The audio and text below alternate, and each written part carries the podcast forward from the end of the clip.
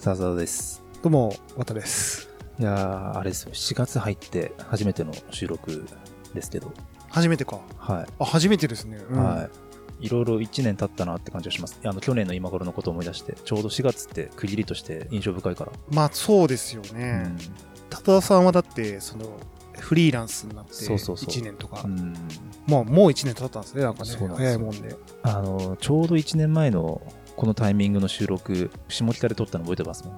のああ、覚えてる覚えてる覚えてる。うん、覚えてる。コロナ禍の、コロナがそうそうそう。蔓延し始めて、もうガラガラの下北でね、そう。なんか、あと、志村けんさんの話あをしたとか。そう、志村けんさんあれがちょうど1の話したね年前だった気がします。あれ1年前か。うん志村さんがもう亡くなって1そうそうそう年ということで、うんおお早いですね。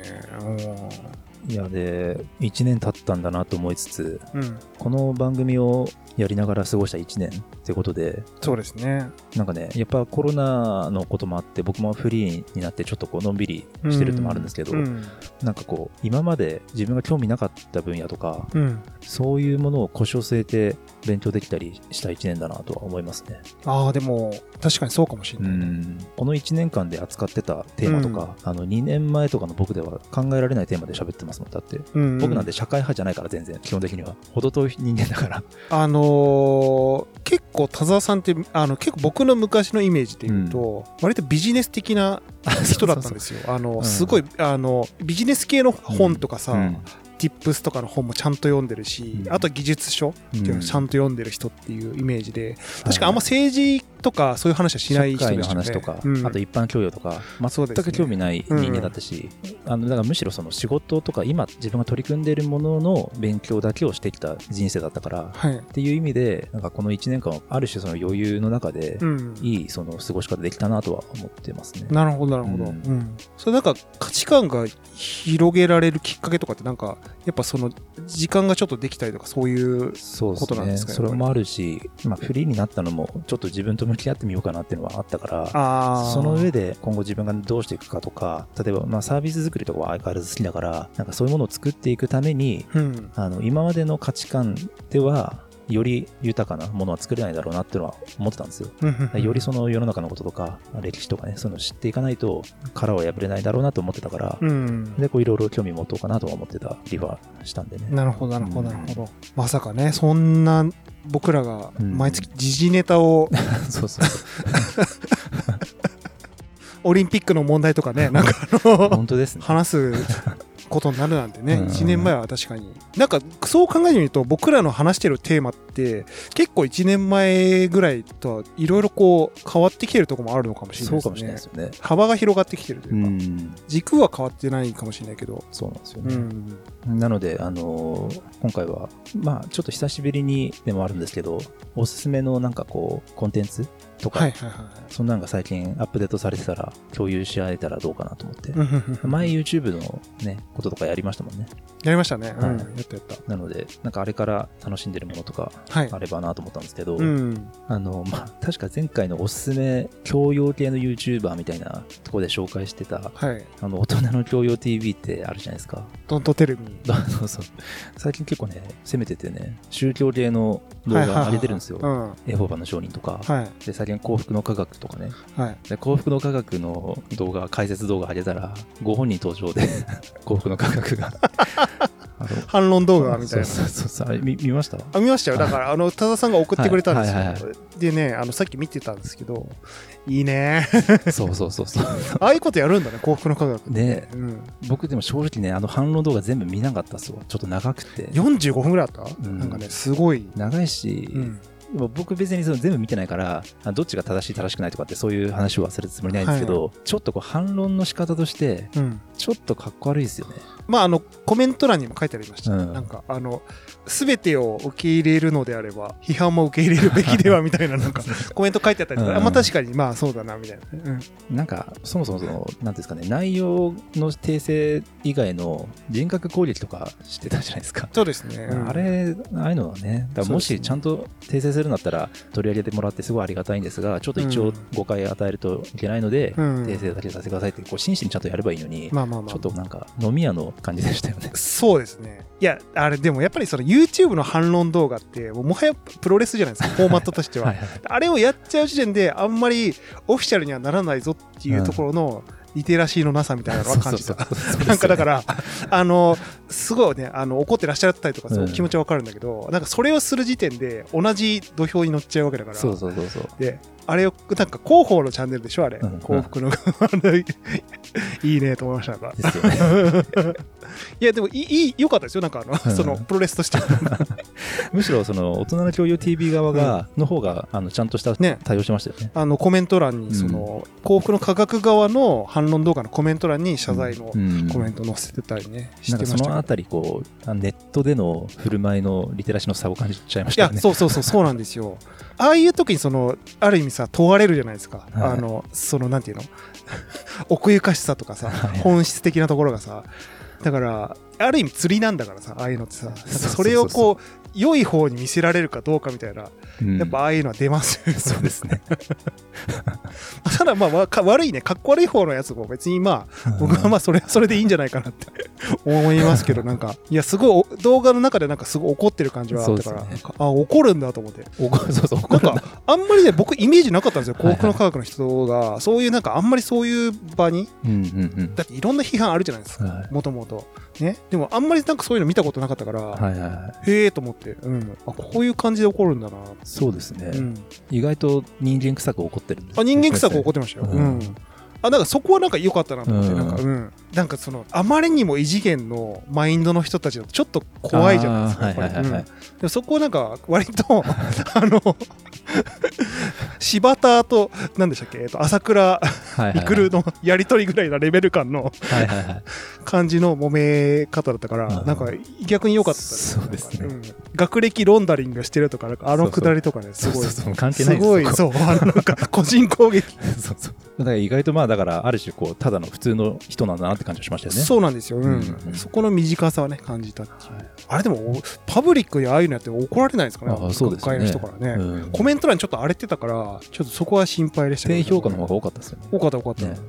だエンタメとして見たら面白いんだけど、うん。あれなんかね本当にそうですよね。ね、うん、本当のその中の人たちの方からね、うん。めっちゃ怒られてたりとかしたらかわいそうだなって思ったけど、うん。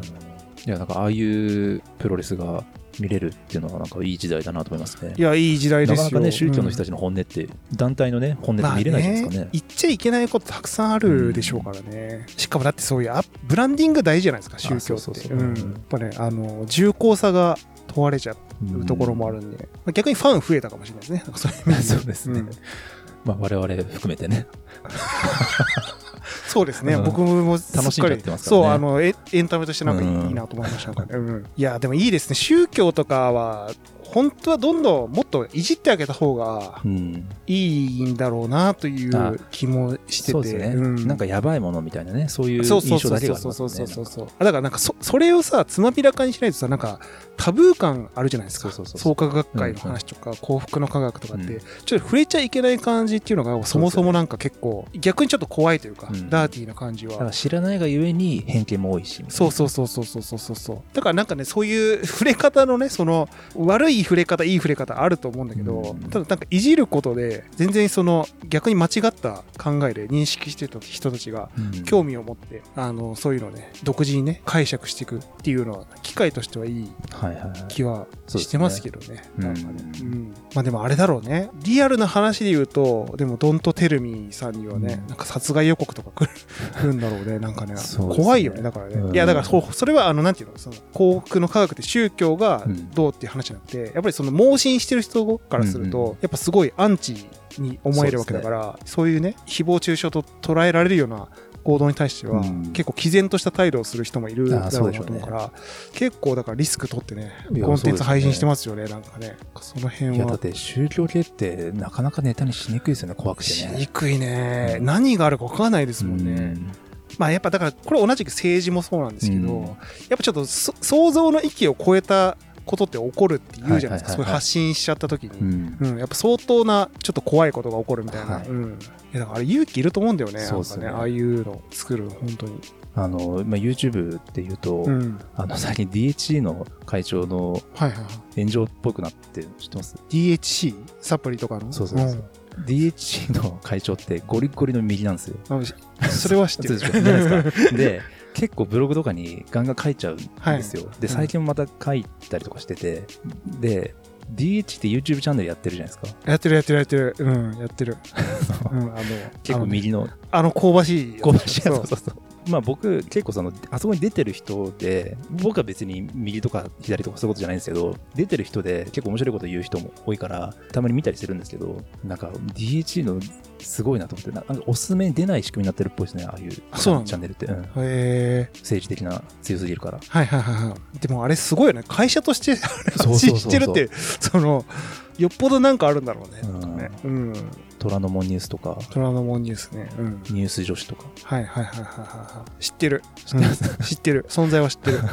ニュース女子面白いですけどね。面白いな。見たことない。終わっちゃったんですけど。うん。まあいろいろね、問題もあって。うん。ちょっとこれ DHC に関してはね、なんか言いたいことがあるんだけどね、これ絶対放送できない内容なんで、ちょっと いろんなね、噂はありますよね。なんかね。うん。その例えばニュース女子とかで武田邦彦が毎回出てるんですけど、はい、出てます、ね、もうちょっと 多分だからもうすごいですもん。あれはテレビで民放では絶対流せないですもんね。武田邦彦の。武田さんの話 そうですね、うん、もう仕上がってるよね。最近の武田さんっていうかもう1年ここ1年ぐらいは武田さん仕上がってますよねそうそうもう芸人さんですから、芸人ですよね完全にね。うん。すごいオピニオンリーダーだと思いますよ。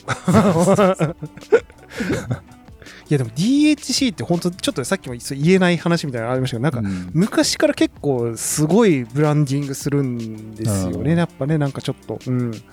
だから、まあ、なんかいろいろあるんだと思うんですよね、そのなんか利権団体としてのなんかうん。だからね多分そういうことを発信するっていうことに意義がやっぱある可能性もあるんで、いやだからこれを会社でやってっていうのはなかなかすごいことなんですよ、ね、やっぱ、うん、番組をちゃんとした番組をいくつか作って。そうですよ。そうですよ。だって会社とは関係ない広報だからねこれ。ジャーナリズムみたいなねとこに行ってるわけですから、うん、何故かって話ですよねそそうそうそう でもね、あのニュース女子とか見ると、うん、今 YouTube であのまだいくつか残ってるんで、はい、見れるんですけど、もうなんかね、すごいですよ。なんか、なんて言ったらいいか分かんない空気感ですよ。なんか、うん、あのニュース女子って、あの、西川綾子が、まあ、司会で、あと、ちょっとそういう政治っぽいことも分かるアイドル、うん、グラビアアイドルとか、アナウンサーの人とかを並べて、評論家とかも並べて、はい、その女子たちに日本の本当の姿を教えるみたいな感じの、そういう構成なんですけど、はい、なんですかね、言葉に言い表せないですけど、民放では見れない空気感なんですよね、なんか。うん。なんて言うんだろうな。偏ってる感じ。偏ってる感じ。まず女子たち、ニュース女子っていうのもちょっとどうかと思うし。はい、まあ、そうですね。うん、なんか、ちょっと言い方難しいですけど、なんか作為的な何かがある感じに見えるんだろうね。武田さんはちょっとあれですけど、基本的にでも出てくる評論家の人たちの意見って、まあ、星の人って基本的にはリアリストが多いから、うん、まあ、割と普通に見れるんですけど。そうね。だからそのなんか難しいですよね。こういう、もう個人の発信じゃないですか。でも言ってもそのなんか、報道をつ司る機関じゃないから、うん、まあ、発信は自由だからね。そうですね。ね、しかもその企業が発信してるっていうことで、ある程度その、まあ一個人というよりも少しちょっとその情報のなんかその事実関係とかさ、そういういろんな人を呼んでコメントしてもらったりさ、うん、なんかちょっとその情報のレベルが上がるわけなんだけど、ただこれ民放では絶対やっちゃいけないルールみたいな、一応あるじゃないですか。その表向きはだから変、うん、なんていうの、その政治思想に偏ったそのジャーナリズムっていうのは基本的にそのやっちゃいけないっていうね。でもこういうのが今個人というかさ、こういう企業もそうだし、ある程度、そのなんて言うんだろう、もう成り立ちがあるコミュニティが発信できる時代になってきてるから、すごいよね。だから難しい時代に入ってきてるなんかね。まあ民放というか普通のテレビが都合上できない話題、要はなんか自分たちの首を絞めるような話題できないじゃないですか。できない。スポンサーとかもあるからさ。そうああいうのがね、あのガンガンできるのが、ね、すごい時代ですよね。DH みたいな番組の作り方で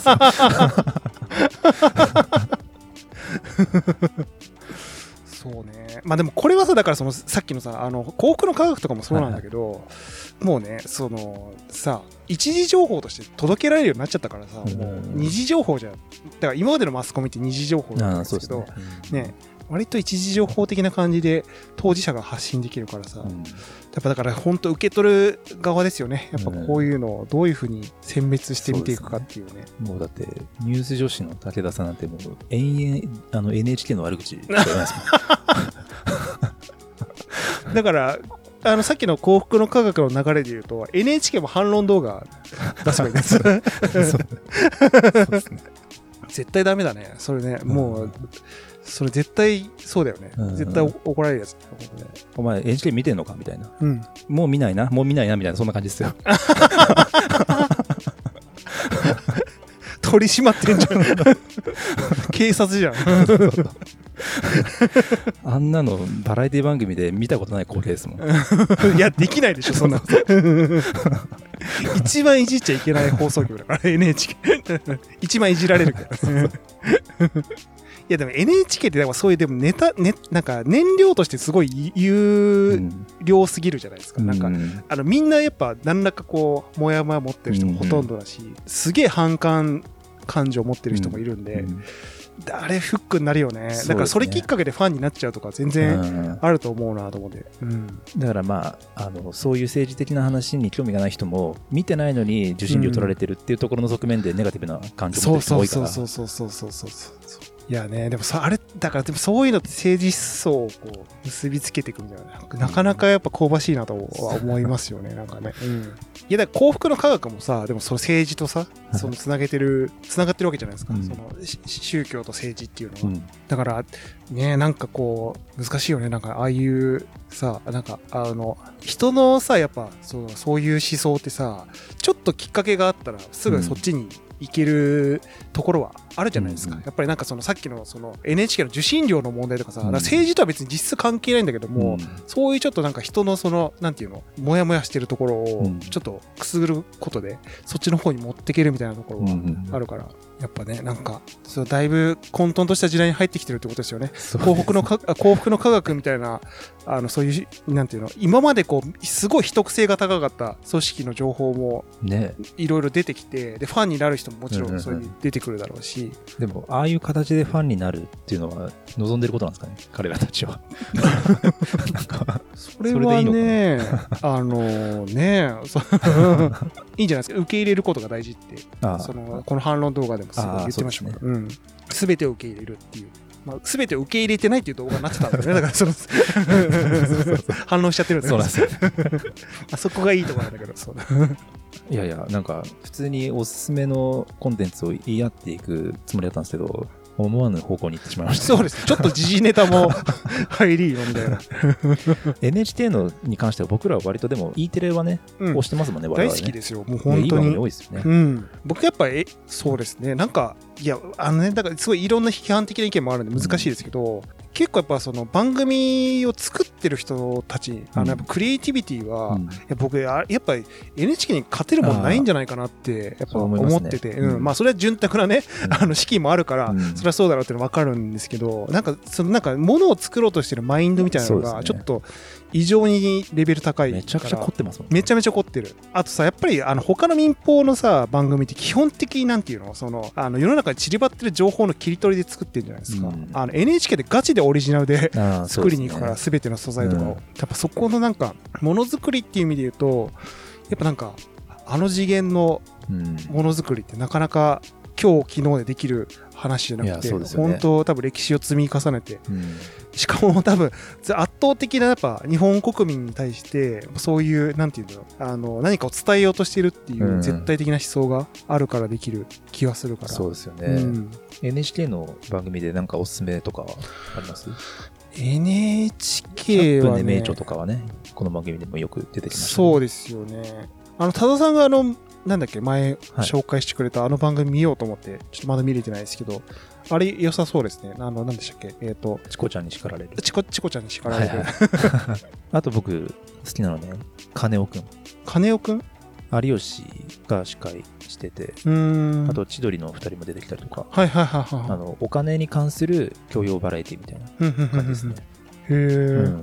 本当にバラエティって感じ。面白いですよ。そんな番組やってるんだそうそうそう本当だからそのすごいよね。網羅してるよね。そのバラエティーもやってるしさ、う。ん。あと僕が好きなのはチエイズ。知恵イズね。昔からやってて僕うん。昔から好きなんですけど、うん。この間の最新回になってローランド出てきましたよ。あの鴨の長命を話題にして、から学べることは何なのかってことをローランドが出てきて語るっていう。へえローランドのそのな何者なんだかねも うそうどんどん増してますよねなんかね本当うん。すごいね NHK に進出してきてる。そうそうそうそう。だからなんかちょっと僕出そうと思ったけど全然出てこなかったです。日本人のお名前っていう番組古舘一郎さんがやってる番組。はいはいはい。あでもち僕ちゃんとあんま見たことないんですよ。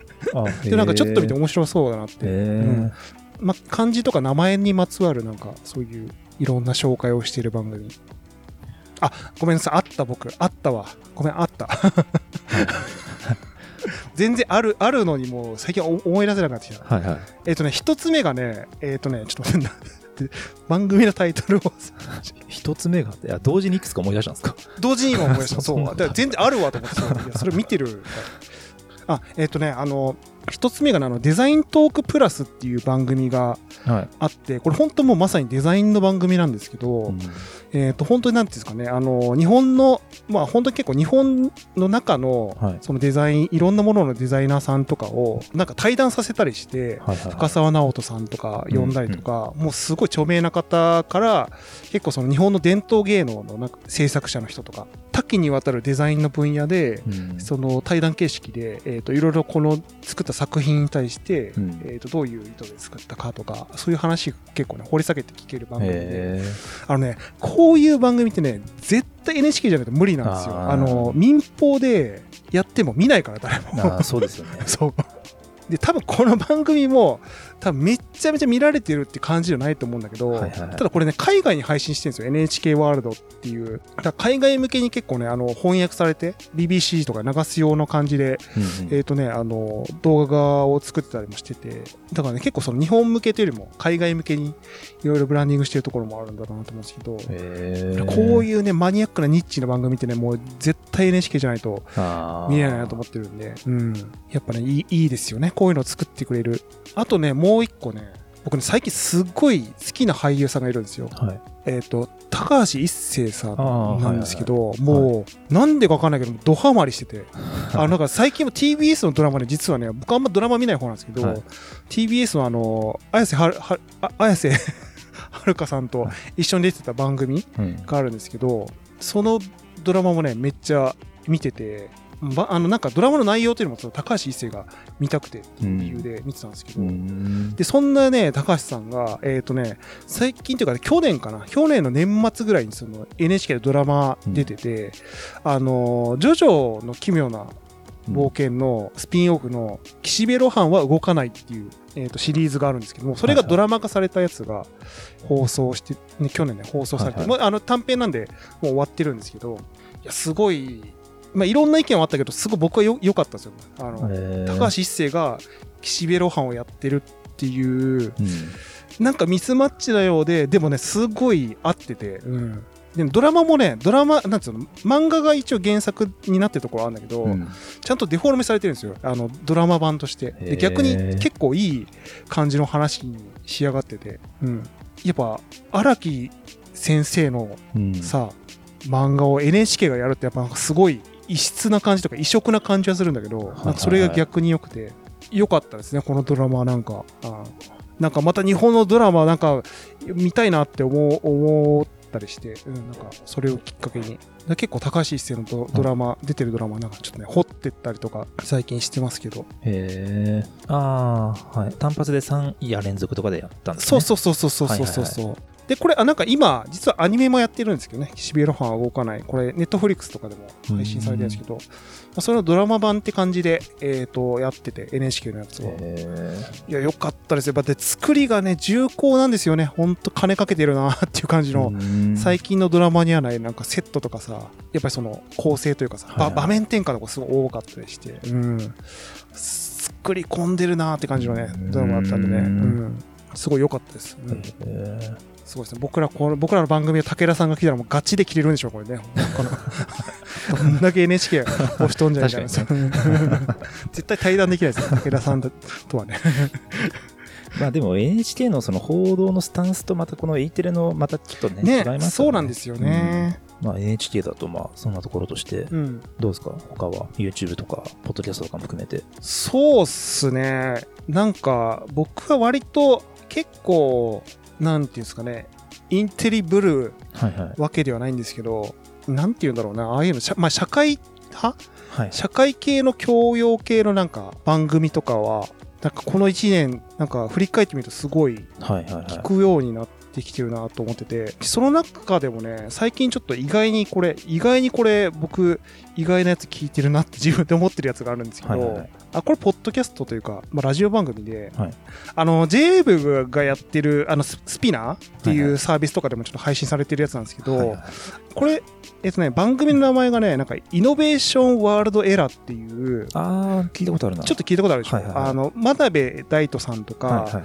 えっ、と、なんか、なんか、面白いんですよ。なんか、元俳優のあの、小橋健二さんとか、はいはいはいはあの、ノンさん、い。うん女優のね、ノンさんとか、あとはね、僕ちょっとだからよく聞いてるのは、このアジカンのごっちんさん、うん。後藤さんがやってる回があって、ごっちんさんの回がね、すごいいいんですよ。なんか、後藤さんってね、今すごいなんか社会派で、なんか、いろんなの社会学者の人と対談してたりとか、はいはい。そういう番組に出演して、なんか、オピニオンを発信してたりとかって感じで、で、なんかまあ、主にこの人なんか言ってるのは、結構その、新しい時代の資本主義とか、うん。サステナビリティとか、なんかそういうの興味あるみたいなね、話をされてたりするんですけど、はいはいいや、後藤さんの番組なんかすごい良くて、いろんな人をたまにゲストに呼んだりして、うん対談する回もあったりとか、はいはいそれも勉強になるんですけど、基本的になんかこの後藤さんの、あの、ポッドキャストブログっていう立て付けでやってるんですね。うんなんか番組自体は。で、なんか日々思ってることとか、あとは、ちょっとなんかし思想の話みたいな、ん。思想とか哲学みたいな話とかも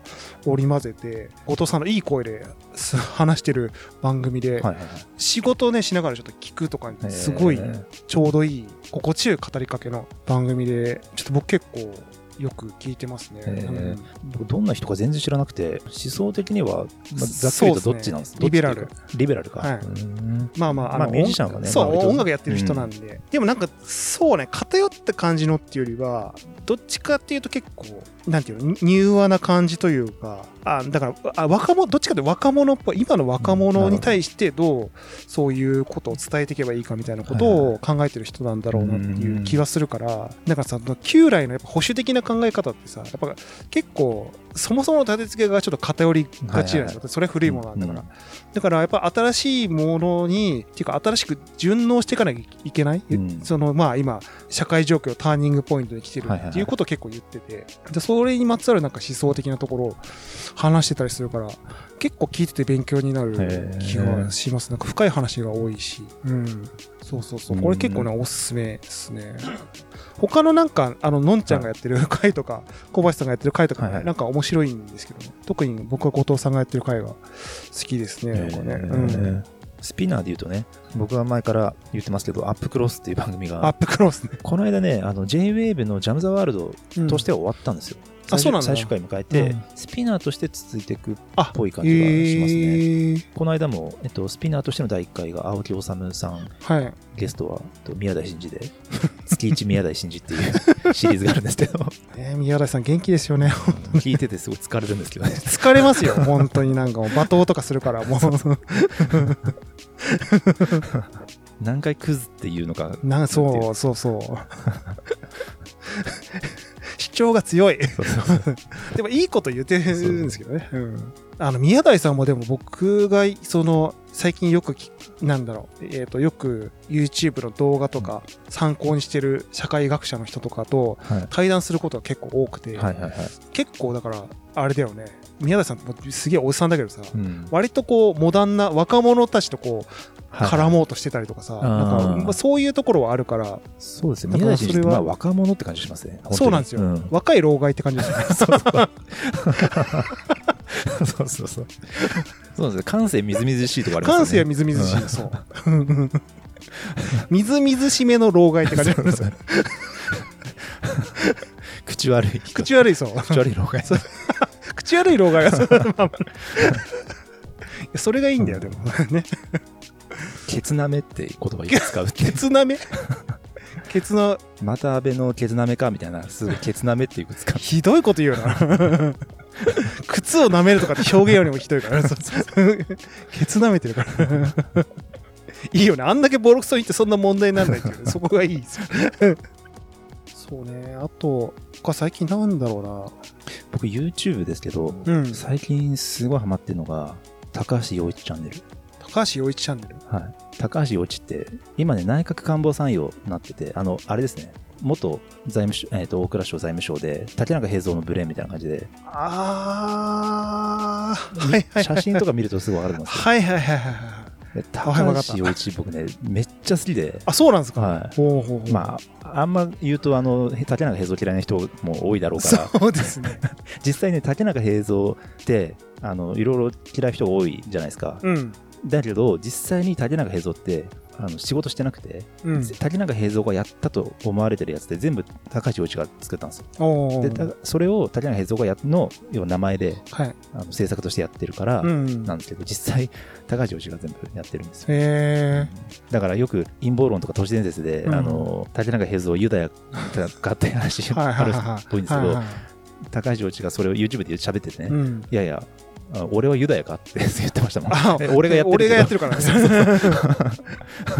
まあでもこの理理屈で言うとその高橋洋一がユダヤなんじゃない、だから結局ディープステートなんじゃない？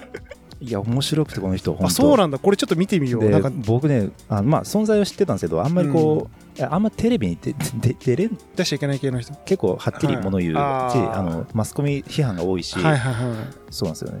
いや僕だってこの人の本いろいろ読んでみようと思ってうん。あの20冊ぐらい買いました。アマゾンで。めっちゃ本出してるから最近のやつから方から20冊ぐらい大人大人買いしました、マジで？はい、浸水してんじゃんもう いやでもこれすごいね。香ばしいことばっかり言ってる。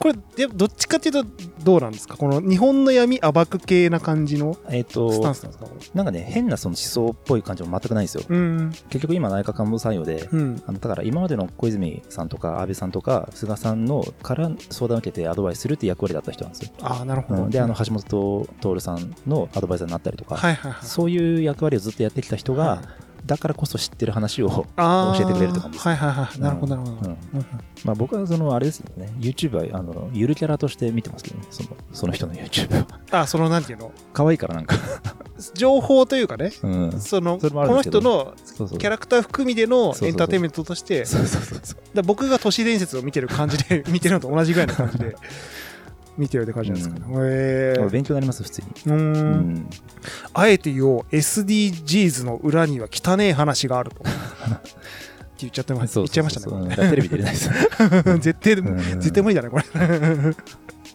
あこれちょっと面白そうですね。ちょっと僕も見てみます、結構好きなテーマがあ多いー。うん。まあ経済学者でもあるから経済の話とあと外交の話とかが多いかな。はいはいはいはい。なるほどすごいです。なんか我々はあれですねめっちゃ社会派ですね。こ う考えてそうそうコンテンツ。見てるコンテンツが。なんかエンタメ系でななんかないんでエすか？ンタメあちょっとこう勉強になる系ですけど、うん。まあ音楽？うん。厳選クラシックチャンネルっていう、あのチャンネルがはいはい。クラシックを勉強になるいい番組でしたね。うーうん。ん、すごい。なんかこう女の子がやってるチそうそうそうそう。ャンネルなんですね。うん。僕今回でもあの紹介しようと思ってたやつを社会派とうん。それ以外で分けたんですけど、はい。社会派以外がそれだけしかなかった。大丈夫ですか？なんか政治家とかになろうとしてますよなんいやか小畑さんもはい。見てそうかなと思った割と新しめのチャンネルでこれから伸びていくだろうなと思ったチャンネルがねうん「世界見聞録」っていうチャンネルで多分綿さんなんか好きそうな感じがしますね。これあれですよ。毛沢東のやつは見たことあるな。さすがですね。引っかかるんですね綿さんのその。いや全然引っかかるでしょ。だってアヘン戦争の話とかさ。これだからあれですよね。んあのダークサイドのうん。話系ですよね、そうそうそうこれね。そう、うん。これいいね。これちょっと僕そう確かに。それまた昨年末とかにできたチャンネルなんでうん。割と新しいんで。でもちゃんと動画作ってるからすごいでも登録者数も全然もうそうですね。6万人ぐらいいてて。正統派って感じがしますうーん。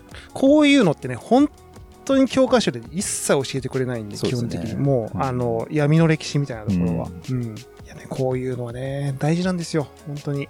知ることが。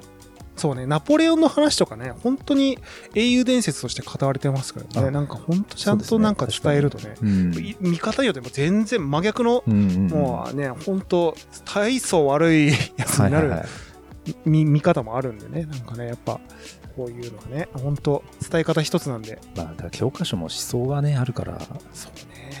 最近、なるほどと思ったんですけど、うん。学校で、うん。あのお金のことを教えないじゃないですか。教えないあの資本主義のことを、だから資本主義を教えないんですよね。教えない教えないそれだから、学校の、まあ、その日教組とかも含めて、その、うんひまあ、左だからね。うん、そうそうそううんそうそう。まあ、資本主義が学校教育ダメなんだっていうことを 知りました、最近は。どういうことだって話ですよね。あの、一番教えなきゃいけないやつですよねそうそうそう。そうなんならね。うん。そうね。だから、でもさ、あの、もうさ、でもこのご時世さ、もう知るじゃないですか。うん正直。あの、やっぱこういうさ、あの、メディアとかさ、あえっ、と、こうネットのメディアとか、いくらでもそういう情報は取れるうん。から、だから僕それがあそれがきっかけがあの渋沢栄一？はい。渋沢栄一ってこんなにすごいことをやったのに教科書でちゃんと教えないんですよ。教えないですね。それがなんでかって言ったら、うん。要は資本主義の人だからなんですよ、ねまあ、作っっててる人ことをそうそう聞いて なるほどなと思って、でもなんでなんだろうね。でも実際あんま分かんないけどね、なんかそうん。そこまであの隠す必要というか。だって絶対その経済の話を突き詰めていけば一瞬で到達する話じゃない、この話って、でお金の話とかなんかあるんですかねなんかねそういう、あの触れちゃいけないガイドラインみたいなのがね。でも僕らってそういうなんかあのいわゆる何々主義みたいなのってほとんど教えてもらってないですよね。あのあそうですね。僕らもそうだし今のその子供たちもそうなのかもしれないですけど。だって共産主義って言って説明できますかって言われて説明できる人結構いないと思うんですよ、ううんんマルクス主義とは何かとかね。そうでしょうね、ん。で日本が何主義かって多分知らない人も多いかもしれない。知らないでしょうね、うん。いや知らないと思うよ。あだから何主何主義っていうのが何なのかっていうところから始まると思う多分。でもまあそれを知ると今の国際情勢がよく分かったりはしますよね。そうですよ。だってその構図でうんできてて、でそうです。成り立ちですからね、そうですね。うん。それがもういろんなね、まあ、そのミャンマーとかも含めてうん。いろいろ説明できてきますからね。できていくできていくできていく。うんだからねちょっとエンタメネタを放り込もうかと思ったんだけどはいはい。はい。あまりにその今までのトンマナとは違うから。いやいや 言ってください、なんですか。僕はあの今年からラなんかね今更かよとララジコを課金してまして、はい。はいはいはいラジオ聞いてるんですけど、はやっぱね芸人さんのラジオよく聞くんですよ、うん。うん、芸人さんのラジオでよく聞いてるのがえっ、とね空気階段のね番組があるんですよ。空気階段の踊り場っていう番組があるんですけど、はいいや、いいですね。ほんと。空気階段ってなんか、いいですね。なんか、最近ちょっと僕の中で結構来てるあんまんですけど。り知らないですけど、あれですよね、クズの人でした。クズのです。もう、生粋の このクズの、どっちもね。でね、どっちもド級なんですよ。本当にまはいあ、あの、ギャンブルとかはもうやめられない子持ちのモグラっていうやつと、うんうんうんでもう一人相方のちょっとシュッとしたやつでもここれもちょっと人格が破綻はいしてるような、なんかね、あの、去年結婚して、えっ、とね、7ヶ月 ?7 ヶ月とかで離婚したみたいなことを、その番組でこう、いきさつをはい。紹介してたりとか、でなんていうんですかね、あの、結構昔っぽい感じの芸人さんたちで、はい。なんかこう、今のこう、なんですか、モダンな感じというよりは、昔ながらのやっぱクズっぽいあ テイストをあの持ってるコンビで、でそのクズ具合が番組にもうさらされるわけですよ。あのいいくらパチンコに使ってとかそういう話しかしないから、うん。本当でいいいいですね、やっぱね。はいやっぱたまにこういう情報を得ないとは、いちょっとその、うん、ダメだなと思って。うん、で基本的にそういうね、なんか、クズの人たちのエピソードではあるんですけど、ね、面白いですね、なんか本当に。うん。で、ニュージェネ、クズのニュージェネレーションだと思いますね、やっぱね、この。うんあーなるほどうんそうそうそうそう。あの、ちゃんと職業としてクズをやってるっていう、なるほど感じが。最近はねなんかこう清廉潔白であることを求められる、ね、時代ですからねそうなんですよ。うんなんか、ちょっと、割とこうなんていうんですかね丸く柔らかくないといけないっていうね、うん。ある中で、うん。なかなかこう尖ってるなというかだから今日この人はあんまテレビ出ちゃいけない人たち だと思うんですけどテレビに出てる時は多分だいぶねこう消されて出てると思うんで多分舞台とかで見た方が僕ら一回見たことあるのありますよね。ますね、うんあのルルミネで、そう。無限大ホールかな。あ無限大ホールごめんなさい、はい。無限大ホールでね。そうなんか本当にひどい下ネタもひどいしもう本当 その人間の悪いとこ 凝縮したよういコンビで、うん。まあね、ちょっとね田沢さんとてもちょっとねあの聞ける内容じゃない 感じなのでおすすめできないんですけど、うん、あこれちょっとあつめ全然別なんだけどさ、あの最近あのプロフェッショナルで、はい。あの NHK のねプ仕ロフェ事の流儀。あ流儀。そう、はいはい仕事の流儀。そう。であの和牛が出てて。へえ和牛って、まあ、あのお笑いのコンビですけど、僕全然知らなかったんですよ。あの正直ネタも全然見たことなくて。僕もほとんど知らないですね。知らないでしょ、はいはいはで正直言って良さが分かってなかったうん。でもねあのプロフェッショナルで見た和牛がかっこよすぎて ファンになっちゃって、あだからなんかその本当にあの、まあ、彼だって漫才じゃないですか、はい。すっごい緻密に設計してるんですそのあの、うん。テンポとかで間が0.0何秒遅れただけでもあれなんでちょっと止まったみたいな感じでなんかその舞台裏であのちゃんとその詰め合ってたりしててだからなんかピリピリしてるのなんか あの舞台裏が。で、なんですか、ちゃんとその芸事として漫才をやってるっていう、その裏側をこう初めて見て、で、そういうふうにネタを作ってるんだっていうのを見て、うん。多分これなかなかこういう人たちって、ね、さっき言ってたそのお笑いのさ流れで言うとさこういうのってこういう人たちいない今あんまいない人たちなんだろうなっていう。感じがして、すごいプロとしてお笑いをやっているって感じがね。アスリートっぽくてすげえかっけえなと思ったんですよね。うん、だからなんか意外だったというか、うん。まあ、ネタがちょっと面白いか、まあ、あまあ、まあ面白いんだけど、うん、だからその、でもそこにはなんかそのいろんな哲学とかさ、メソッドがさ詰まってるっていう、そのプロフェッショナル見て分かって、すごい良かったですね。あそうですか。んやっぱああいうお笑いの人のドキュメンタリーって僕結構やっぱでも好きなんですよね。うん、全然違う裏の面というか。さそうですね。だってアーティストですからね。アーティストなんですよ、うん。そう。そう。まさにまさに。でやっぱこう芸事？芸事っていうのがどういうものなのかっていうのが、あただ人を笑かせればいいとか,、うん。なんかそういうことではちょっとなかったりもして。ね。うん、すごいちゃんとねロジックがあるんだ。なっていう、いやだからね良かったですねなんかね、ううんん。ちょっとお笑いの見方をちょっと一つモジュールが増えましたよ僕だからそれなんかそういう意味で言うと、うん、って感じでちょっとね無理やり今エンタメネタを 放り込んでみました。空気階段とマリオと。空気階段と和牛。ちょっと並べちゃうとちょっとあれ空気階段と和牛ちょっと和牛に失礼かもし